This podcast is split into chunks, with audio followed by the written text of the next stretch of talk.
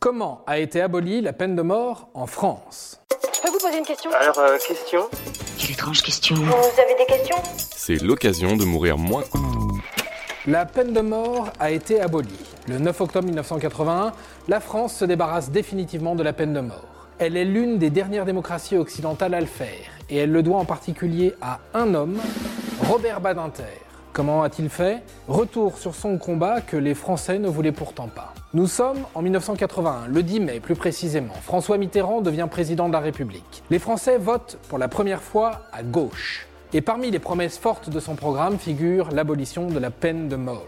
Seul problème, 63% des Français sont contre. Débute alors le combat contre la mort. Dès le 8 juillet 1981, Pierre Mauroy, le Premier ministre de l'époque, annonce l'abolition de la peine de mort dans son discours de politique générale. Une annonce, mais qui n'a encore rien de légal. Le débat va se faire au sein de l'Assemblée nationale. Le 29 août, le projet de loi est déposé et le 17 septembre, c'est Robert Badinter, avocat, abolitionniste et tout nouveau ministre de la Justice, qui se perche à la tribune du Parlement pour déclamer un discours historique. J'ai l'honneur, au nom du gouvernement de la République, de demander à l'Assemblée nationale l'abolition de la peine de mort en France. Face à lui, des hommes et des femmes, pas tous enclins à faire disparaître la peine capitale, jugés comme soupape naturelle pour soulager les âmes peinées. Il leur répond alors en citant Jaurès, déjà abolitionniste au début du XXe siècle. La peine de mort est contraire à ce que l'humanité, depuis 2000 ans, a pensé de plus haut et rêvé de plus noble. Autre argument auquel il doit faire face, la dissuasion.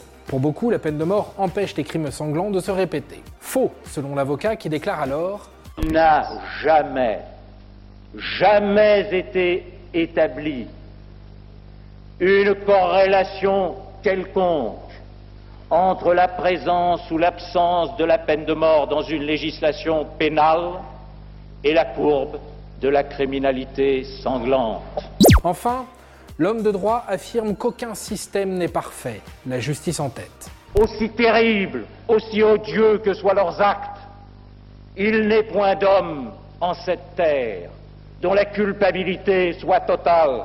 Le lendemain, le projet de loi est voté en première lecture à 369 voix pour et 113 contre. Toute la gauche, ainsi que les députés centristes et de droite, Jacques Chirac en tête, se joignent au combat républicain. Le 9 octobre 1981, la loi est promulguée et le 10 octobre 1981, on peut lire dans le journal officiel Loi numéro 81-908 du 9 octobre 1981 portant abolition de la peine de mort. Article 1er, la peine de mort est abolie. La France devient le 36e pays à abolir la peine de mort. Et enfin, pour les petits malins qui se demandent si on pourrait rétablir la peine de mort en France, la réponse est très simple, non.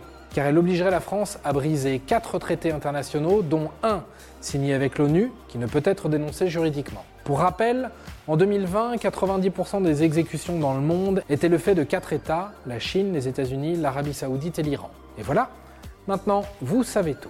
Au revoir, messieurs, dames. C'est ça la puissance intellectuelle. Sapristi